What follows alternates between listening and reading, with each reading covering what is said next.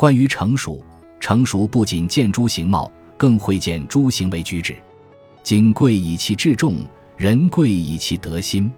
成熟是积德之成，令人起敬。人的外表是其心灵的体现，成熟不应轻浮的摇摆不定，而当表现出沉稳的威仪。言则珠玑，行则必果。成熟是指历练有素，因为越成熟就越具个性，随着志气的脱除，逐渐变得庄重而威严。